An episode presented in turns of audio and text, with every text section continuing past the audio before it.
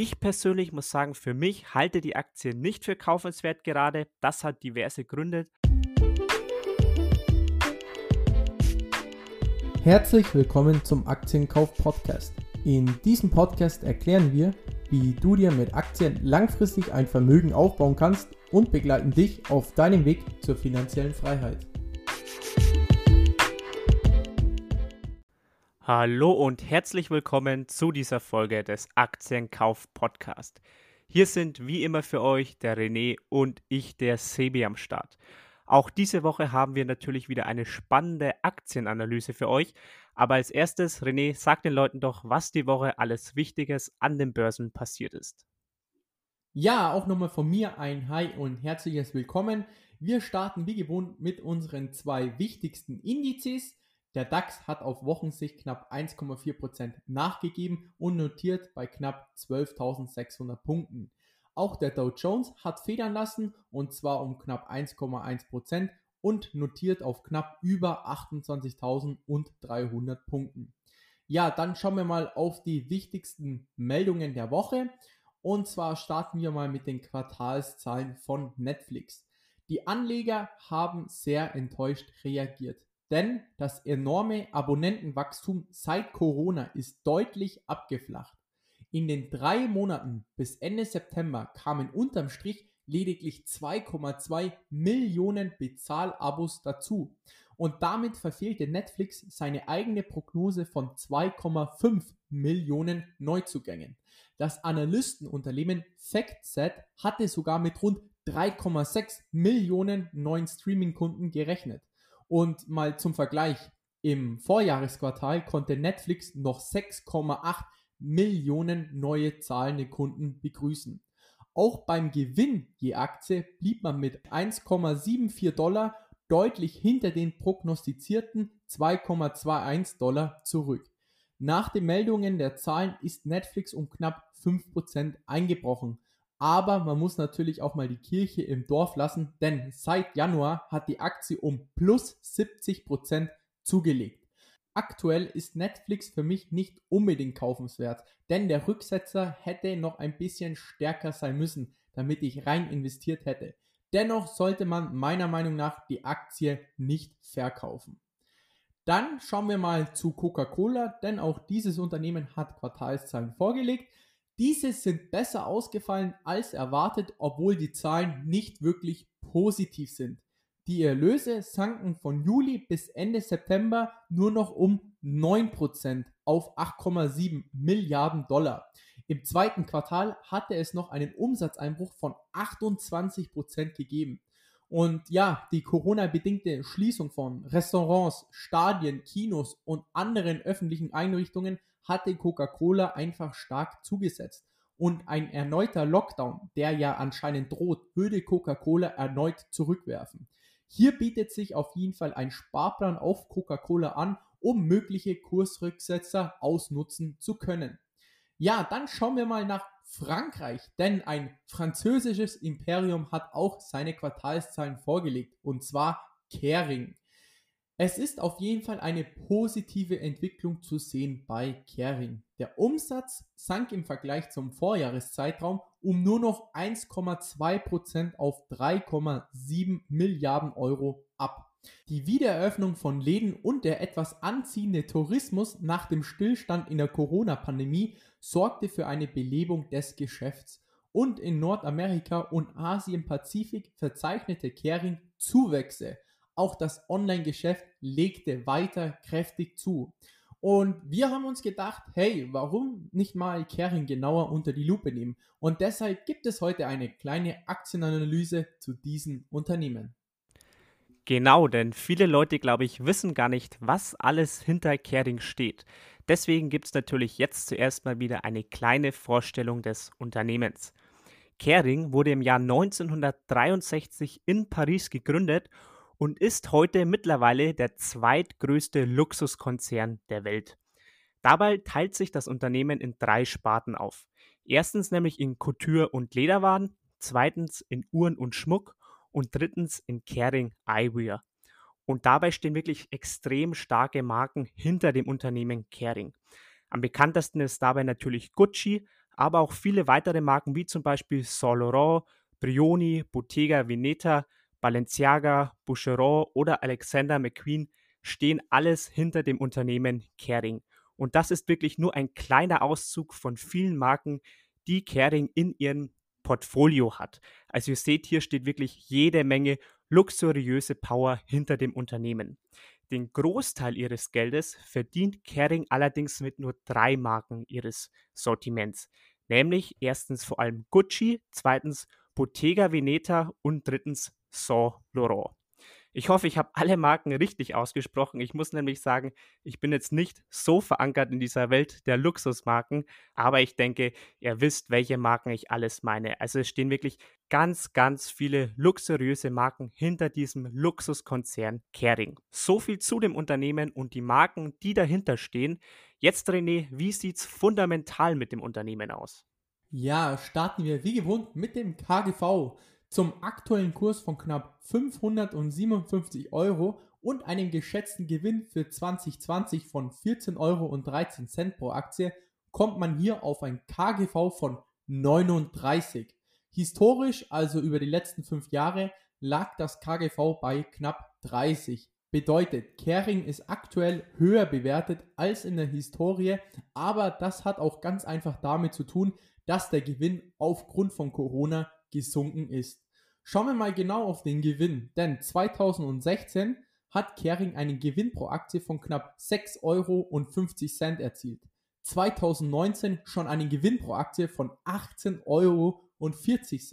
2020, wie gesagt, wird ein Gewinn pro Aktie von knapp 14,13 Euro prognostiziert und 2022 wird schon ein Gewinn pro Aktie von 26 Euro erwartet. Also über die letzten Jahre konnte der Gewinn fast verdreifacht werden. Aber aufgrund des Lockdowns und der Corona-Krise wird der Gewinn dieses Jahr natürlich geringer ausfallen. Dennoch, es wird auch eine Zeit nach Corona geben und wir Leute können hoffentlich wieder ganz normal in die Shopping Malls gehen und die Läden bleiben geöffnet. Wenn das so ist und wir wieder zur Normalität zurückkehren, schließe ich mich der Zukunftsprognose von den Analysten an, dass Kering in den nächsten zwei bis drei Jahren einen Gewinn pro Aktie in Höhe von 26 Euro einfangen kann. Bedeutet zum aktuellen Kurs von 557 Euro und einen Gewinn pro Aktie von 26 Euro hätte man ein KGV von 21. Und da Kering in der Historie mit einem KGV von 30 bewertet wurde, bedeutet das, dass Kering ein Kurspotenzial von 780 Euro hätte. Also, trotz aktuell hoher Bewertung kann Kering mit hoher Wahrscheinlichkeit auch in Zukunft noch weiter wachsen. So, dann schauen wir noch kurz auf den Umsatz. 2016 betrug dieser 12,3 Milliarden Euro, 2019 schon 15,8 Milliarden Euro. Also konstantes und überzeugendes Wachstum bei Kering auch hier in Sachen Umsatz. Dann ein sehr spannendes Thema für alle Dividendeninvestoren, denn Kering ist sehr bekannt, ein sehr starker Dividendenzahler zu sein. Dieses Jahr wurde im Vergleich zum Vorjahr die Dividende um knapp 9,5% angehoben. Es wurde dieses Jahr eine Dividende von 11,50 Euro pro Aktie ausgezahlt, bedeutet zum aktuellen Preis pro Aktie von 557 Euro eine Dividendenrendite von knapp 2%. Die Dividende wird seit 17 Jahren kontinuierlich ohne Kürzung ausgezahlt. Dabei betrug die Ausschüttungsquote in den letzten drei Jahren circa 41%. Ja, mal schauen, wie viel Dividende Kering nächstes Jahr an seine Aktionäre auszahlen wird. Ich gehe davon aus, dass die Dividende nicht gesenkt wird. Schauen wir mal auf die Eigenkapitalquote von Kering. 2016 betrug diese knapp 50%, 2019 nur noch 38%. Also bedeutet die Eigenkapitalquote ist über die letzten Jahre gesunken, aber das ist nicht besonders schlimm, denn dafür ist die Eigenkapitalrendite deutlich gestiegen.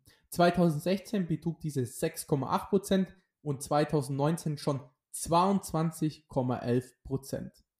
Dann schauen wir zur EBIT-Marge. 2016 betrug diese 9,5%, 2019 schon 27%. Also hier sieht man in Sachen EBIT-Marge ein brutales Wachstum. deutet für mich auf eine absolute Marktmacht im Luxuspreissegment hin.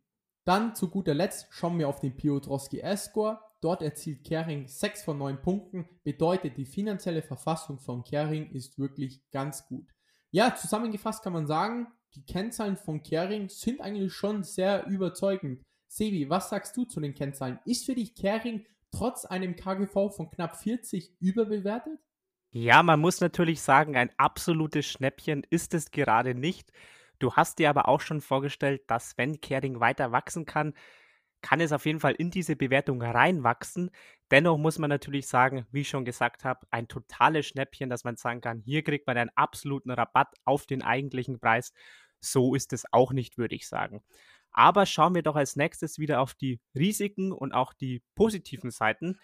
Und vielleicht können wir da mehr herausfinden, ob wir Kering jetzt kaufen sollten.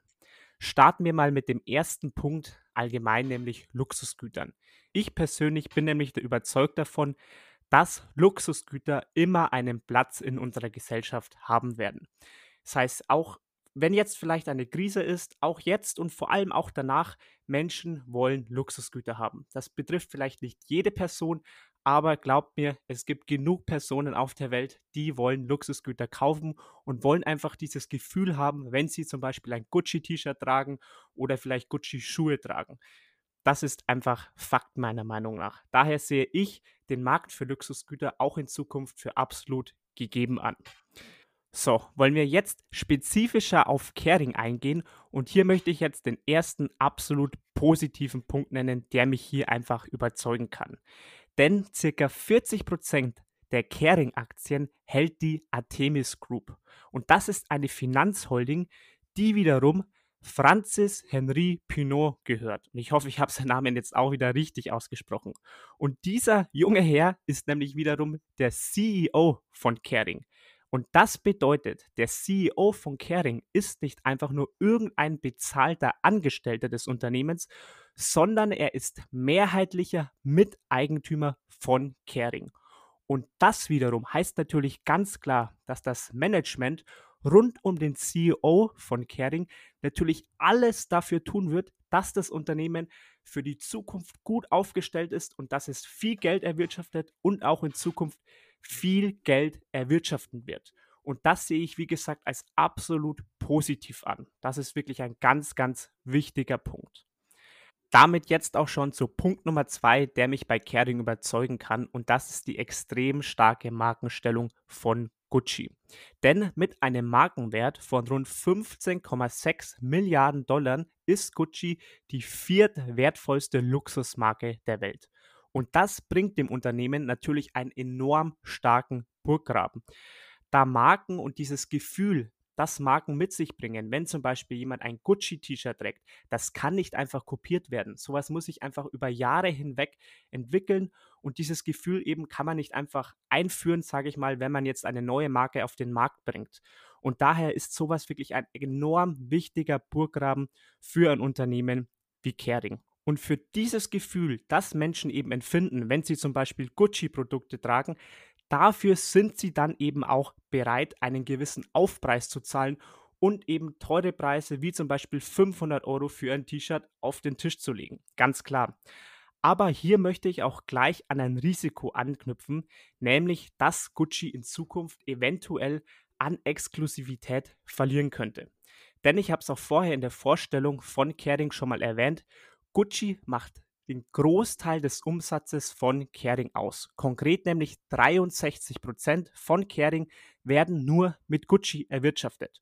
Und hier sehe ich eben so das Risiko bzw. die Gefahr, dass Gucci in Zukunft eben an Exklusivität verlieren könnte und zu einer Art Massenware werden könnte. Und dadurch würde natürlich genau dieses Gefühl, das viele Menschen empfinden, mit dem sie sich zum Beispiel von anderen Personen abheben möchten, wenn sie Schuhe oder eine Cap von Gucci tragen, dass dieses Gefühl einfach verloren geht. Denn ich finde, ich weiß nicht, wie es ihr persönlich empfindet, aber mir geht es so, wenn ich durch die Straßen laufe, durch eine größere Stadt, man sieht heutzutage zehnjährige, elfjährige oder zwölfjährige Kinder, die mit Gucci-Caps rumlaufen und dadurch verliert das Ganze natürlich irgendwie an diesem Reiz, meiner Meinung nach, was natürlich eine Luxusmarke für viele auch wohlhabendere Menschen ausmacht. Das heißt, die eigentliche Zielgruppe könnte vielleicht Gucci eben nicht mehr als ganz so exklusiv ansehen, wenn viele kleine Kinder auf einmal mit Gucci-T-Shirts und Gucci-Caps durch die Gegend rennen. Und das sehe ich wirklich als schwierige Aufgabe für Kering in den nächsten Jahren. Denn einerseits kann natürlich Kering den Umsatz steigern, wenn sie mehr Produkte von Gucci absetzen können, aber andererseits wenn irgendwann jeder Gucci trägt, dann ist natürlich Gucci auch keine Besonderheit mehr und man kann sich eben damit nicht mehr absetzen und dadurch, wie schon oft angesprochen jetzt, verliert Gucci einfach an Exklusivität. Und das sehe ich wirklich als große Aufgabe für das Unternehmen, hier die richtige Balance zwischen Wachstum einerseits und auf der anderen Seite Exklusivität zu finden. Und das könnte meiner Meinung nach eventuell auch schiefgehen, wenn man hier nicht schafft, die richtige Balance zu finden. Aber wie ich natürlich auch schon gesagt habe, was man hier immer im Hinterkopf behalten sollte, 40 Prozent gehören dem CEO des Unternehmens und er wird natürlich alles dafür tun, diese Balance auch zu finden in den nächsten Jahren. Sollte das Ganze nicht klappen, die Balance zu finden, dann könnte es schlecht ausgehen für Kering. Denn, ich habe es gerade schon mal erwähnt, 63 Prozent des Unternehmens werden nur durch eine Marke, nämlich durch Gucci, erwirtschaftet. Und damit zu meinem nächsten Negativpunkt. Und das ist die geringe Diversifikation von Kering. Kering besitzt, wie ich auch in der Vorstellung schon gesagt habe, viele, viele verschiedene Marken in ihrem Portfolio. Allerdings werden 84 Prozent des Umsatzes mit nur drei Marken davon erwirtschaftet. Wie ich jetzt schon öfters gesagt habe, das ist vor allem Gucci mit 63%. Auf Platz 2 steht Yves Saint Laurent mit 13% und an dritter Stelle Bottega Veneta mit 8%. Und nur mit diesen drei Marken werden eben 84% des kompletten Umsatzes erwirtschaftet. Wenn jetzt natürlich so ein starkes Zugpferd wie Gucci zum Beispiel eben an Exklusivität verlieren würde, dann würde das natürlich gravierende Auswirkungen auf den Umsatz haben und natürlich auf die kompletten Geschäftszahlen von Gucci. Das heißt, hier diese geringe Diversifikation, hier würde ich mir wünschen, dass man vielleicht die Abhängigkeit von diesen drei Marken in den nächsten Jahren etwas reduzieren kann und auch andere Marken in Zukunft stärker ausbauen kann. Also nochmal ganz kurz zusammenfassend zu den Vor- und Nachteilen und die ich im Moment sehe. Das ist positiver Punkt Nummer eins einfach die Tatsache, dass Luxusgüter meiner Meinung nach immer einen Platz in der Gesellschaft haben werden. Punkt Nummer zwei, extrem positiv, ist das Management. Dann Punkt Nummer drei, was ich positiv sehe, ist die starke Markenstellung von Gucci. Damit einhergehend aber auch mein erster Kritikpunkt, nämlich die Gefahr, dass Gucci zur Massenware werden könnte. Und damit auch noch der letzte Kritikpunkt, nämlich die Abhängigkeit von diesen drei Marken, insbesondere eben von Gucci. Ganz zum Schluss möchte ich noch einen wichtigen Punkt ansprechen, den ich in Bezug auf Luxusgüter wie von Unternehmen eben wie Caring oft höre, nämlich, dass diese Unternehmen sehr abhängig sind von der wirtschaftlichen Lage. Und da möchte ich ganz klar sagen, ja, dieser Punkt stimmt natürlich. Zum Beispiel in Rezessionen werden natürlich Luxusgüter weniger nachgefragt, aber diese Tatsache finde ich für langfristige Investoren eher unproblematisch. Denn klar, es wird immer wirtschaftliche Krisen geben, wie zum Beispiel jetzt die Corona-Krise.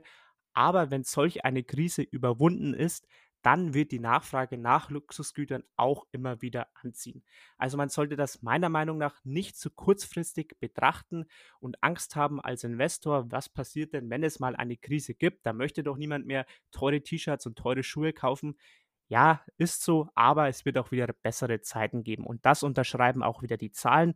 Wenn man mal schaut, wie viel Umsatz mit Luxusgütern auf der Welt erwirtschaftet wird, zum Beispiel im Jahr 2012 waren das noch 190 Millionen Euro, 2019 dann schon 277 Milliarden Euro. Jetzt der Einbruch in der Corona-Krise, hier rechnet man nur mit, in Anführungszeichen wieder, nur mit 252 Milliarden Euro aber dann allein schon wieder im Jahr 2021 wird schon mit 285 Milliarden Euro gerechnet und in Zukunft in fünf Jahren, im Jahr 2025, rechnet man schon wieder mit 343 Milliarden Euro. Also ihr seht hier ganz klar, klar, es gibt Einbrüche aufgrund von wirtschaftlichen Phasen, aber langfristig hat das keinen Einfluss auf diese Entwicklung der Luxusmarken.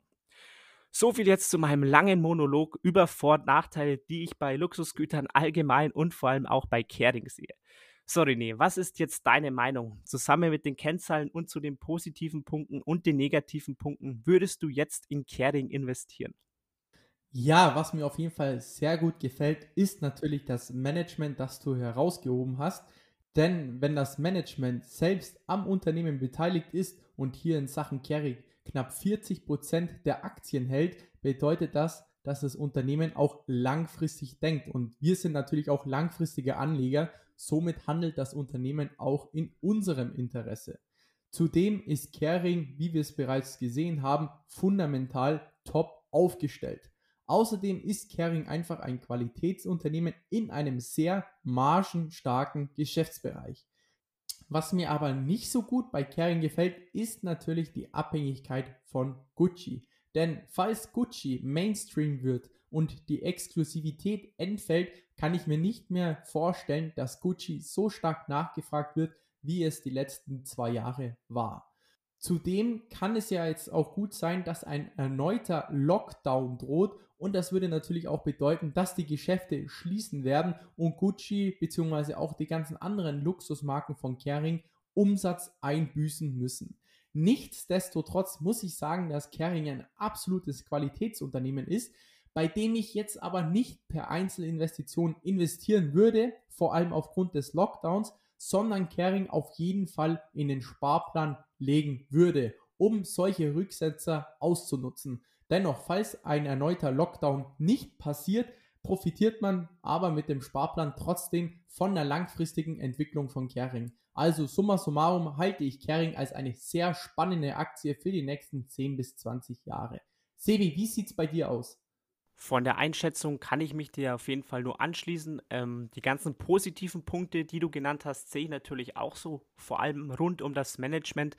Das spricht natürlich absolut für das Unternehmen und das spricht auch dafür, dass alle, die die Aktie jetzt schon halten, denen würde ich definitiv empfehlen, die Aktie weiterzuhalten, denn das Unternehmen wird alles tun, dass ihr Aktionäre in Zukunft gut dasteht. Ich persönlich muss sagen, für mich halte die Aktie nicht für kaufenswert gerade. Das hat diverse Gründe, unter anderem kurzfristig, wie du gesagt hast, mit dem Lockdown und dem Coronavirus. Ich habe natürlich gerade gesagt, man sollte das bei den Luxusgütern nicht zu so kurzfristig betrachten, aber dennoch ist es natürlich eine gewisse Gefahr gerade. Und langfristig sehe ich einfach auch, nochmal um es zu erwähnen, die starke Abhängigkeit von Gucci.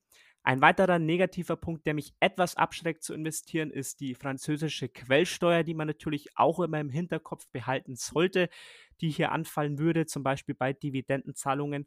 Und der wirklich allergrößte Punkt, wieso ich sage, das Unternehmen ist für mich nicht kaufenswert, das ist einfach, dass ich einfach keinen persönlichen Bezug zu Luxuswaren habe. Das heißt, ich persönlich bin eher so der Typ, ich mache mir nichts aus Marken wie Gucci oder sonst irgendwas. Ich brauche keine luxuriösen Güter.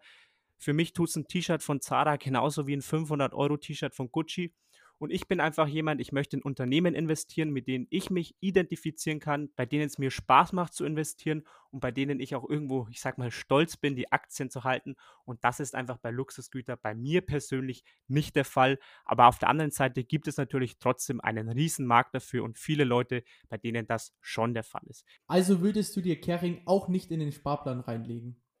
Ich persönlich würde eher sagen, für mich nein. Ich kann jeden verstehen, der es macht, absolut, aber für mich gibt es einfach andere Aktien, die ich im Moment spannender finde und besser finde, um zu investieren. Alles klar, dann haben wir heute mal zwei unterschiedliche Meinungen zu einer Aktie. Ich halte Kering für die nächsten 10 bis 20 Jahre als eine geeignete Investition. Du, Sebi, dagegen etwas weniger. Das ist aber, wie gesagt, immer nur unsere persönliche Meinung und keine Anlageberatung. In diesem Sinne, Leute, habt einen guten Start in die Woche und wir hören uns nächsten Sonntag wieder. Falls dir die Folge gefallen hat, lass doch gerne eine 5-Sterne-Bewertung auf iTunes da oder teile die Folge mit deinen Freunden. In diesem Sinne, habt einen guten Start in die Woche und wir hören uns nächsten Sonntag wieder.